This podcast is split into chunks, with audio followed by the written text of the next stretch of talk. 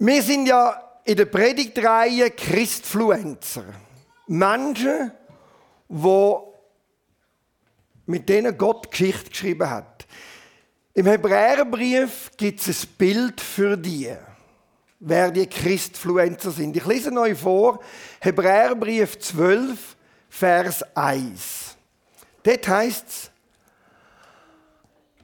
alle diese Zeugen, die uns wie eine Wolke umgeben, spornen uns an. Darum lasst uns durchhalten in dem Wettlauf, zu dem wir angetreten sind, und alles ablegen, was uns dabei hindert. Vor allem die Sünde, die uns so leicht umgarnt.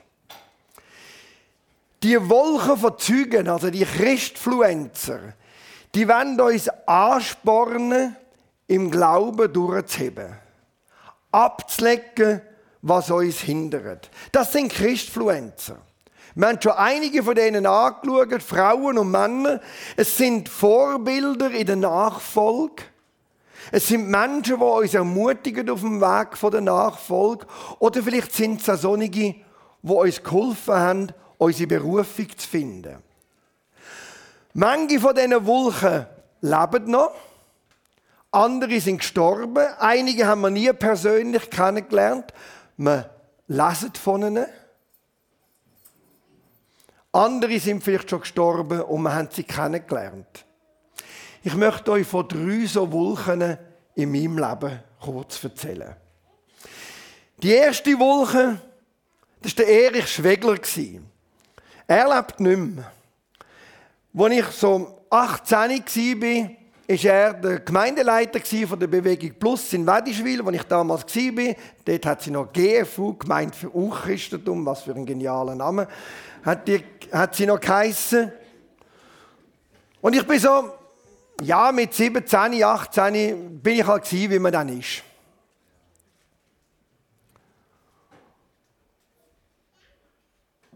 Und ist eine ganz prägende Person geworden in meinem Leben. Ich habe gemerkt, mit all meinen Fragen, mit all meinen Zweifeln, die ich immer hatte, der nimmt mich ernst. Der lässt. Wenn ich wieder mit einer verrückten Frage gekommen bin, der, der hat nicht irgendwie gesagt, ja, so etwas darfst du nicht denken oder so. Der ist nicht verschrocken. Der hat mich ernst genommen. Seine Art, wie er predigt hat, prägt mich bis heute. Ich habe immer das Gefühl, wenn er die Bibel aufmacht, liest er einen Bibeltext und dann bringt das Leben zur Sprache. Und ich habe mich immer wieder gefunden, er hat ganz offen über seine Schwächen geredet, über sein Versagen, seine Ängste.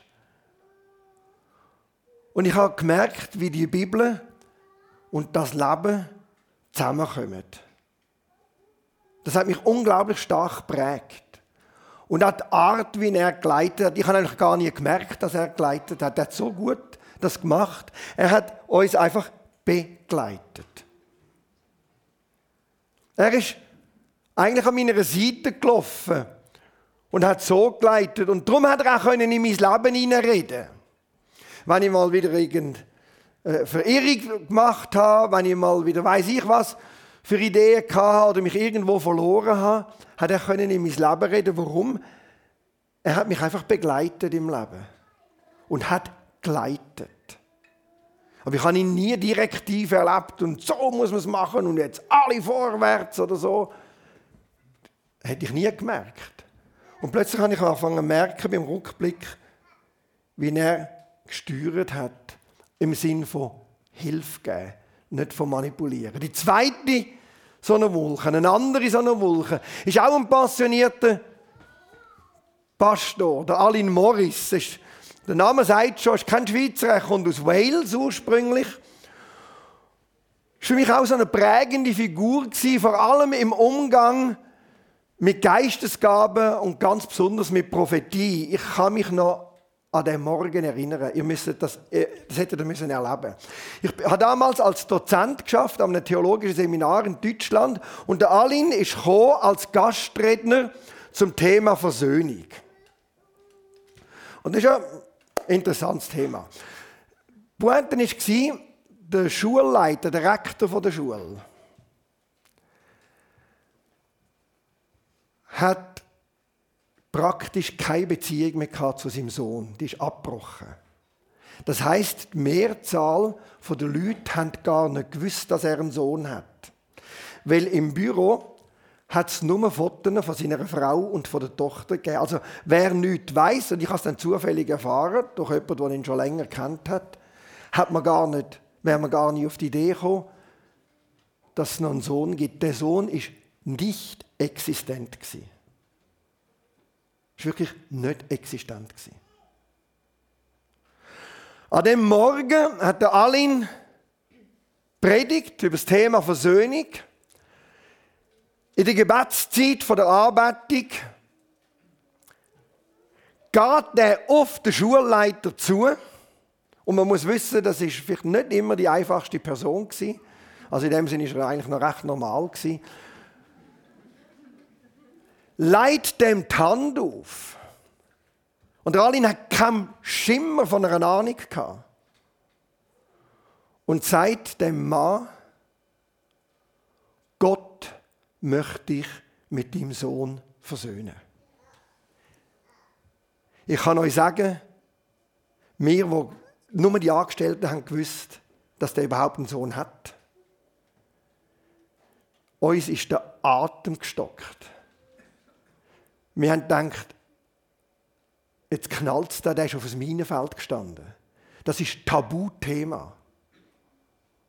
Und wir haben gedacht, jetzt explodiert da gerade eine Mine. Es ist aber keine Mine explodiert, sondern es ist ein Samen gesetzt worden, wo in der Versöhnung zwischen Vater und Sohn geendet hat. Das mit meinen Augen gesehen zu haben, ist eine Wolke von Zeugen. Das ist so eine Wolke, die vergesse ich in meinem Leben nicht mehr. Das vergesse ich in meinem Leben nicht mehr. Die dritte, die dritte so eine Wolke in meinem Leben, das war Gertrud Hunziker. Die ist auch aus der Bewegung Plus, also der GFU Wedischwil. Ich war 18, 19.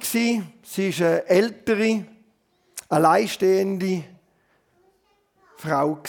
Und ganz ehrlich gesagt, manchmal war es sicher eine Regenwolke.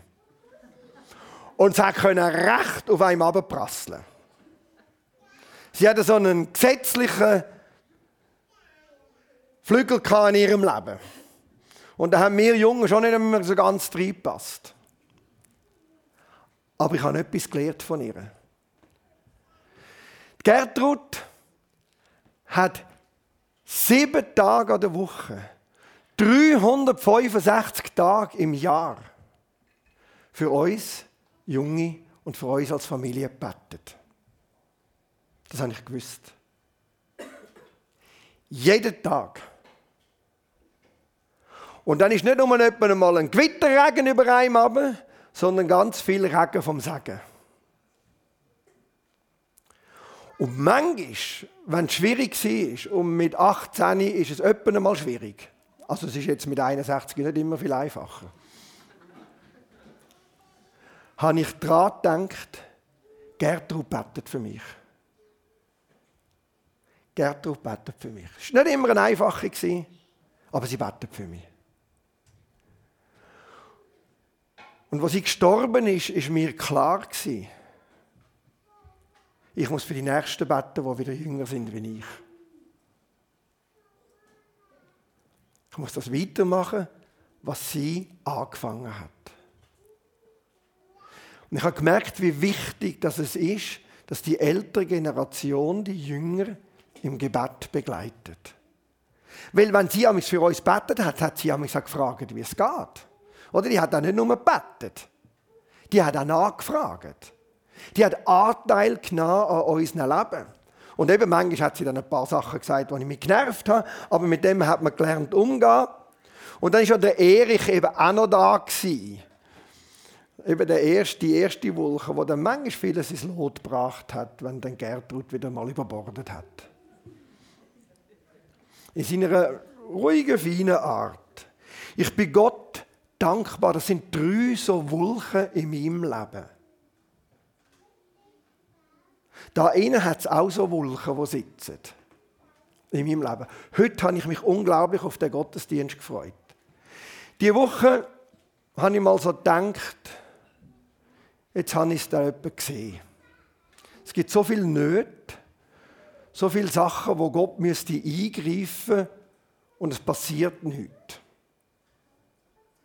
Also nicht einfach so Gebetserhörung, es wäre noch nice, das zu haben und so, sondern existenzielle Nöte. Also nicht bei meinem persönlichen Leben rundum. Und dann habe ich gedacht, nein, wie schön ist es, wenn wir am Sonntag zusammenkommen und miteinander das tragen vor Gott. Das hat mir unglaublich Kraft gegeben.